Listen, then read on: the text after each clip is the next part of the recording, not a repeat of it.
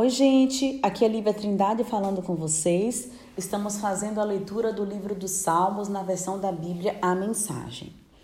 Um salmo de Davi. Com azedume dizem os soberbos: Deus já era. Suas palavras são gás venenoso que contaminam o ar. Eles envenenam rios e céus.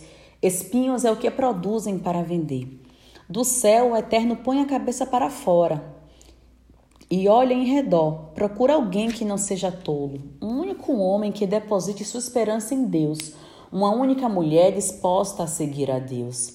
Mas ele volta de mãos vazias, não encontrou ninguém. Desorientadas, sem ter quem as pastoreie, as ovelhas se revezam no papel de pastor. Noventa e nove delas seguem sua companheira.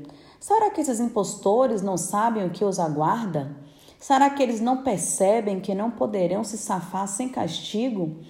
Eles tratam o povo como uma refeição rápida e os estressados não têm nem tempo de orar. A noite de pesadelos está vindo sobre eles, pois Deus se põe do lado das vítimas.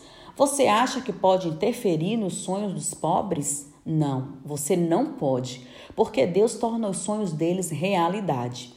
Existe alguém aqui que possa salvar Israel? Sim, Deus está aqui. O Eterno transforma a vida. Jacó restaurado pulará de alegria. Israel restaurado cantará e exultará. Salmos 14.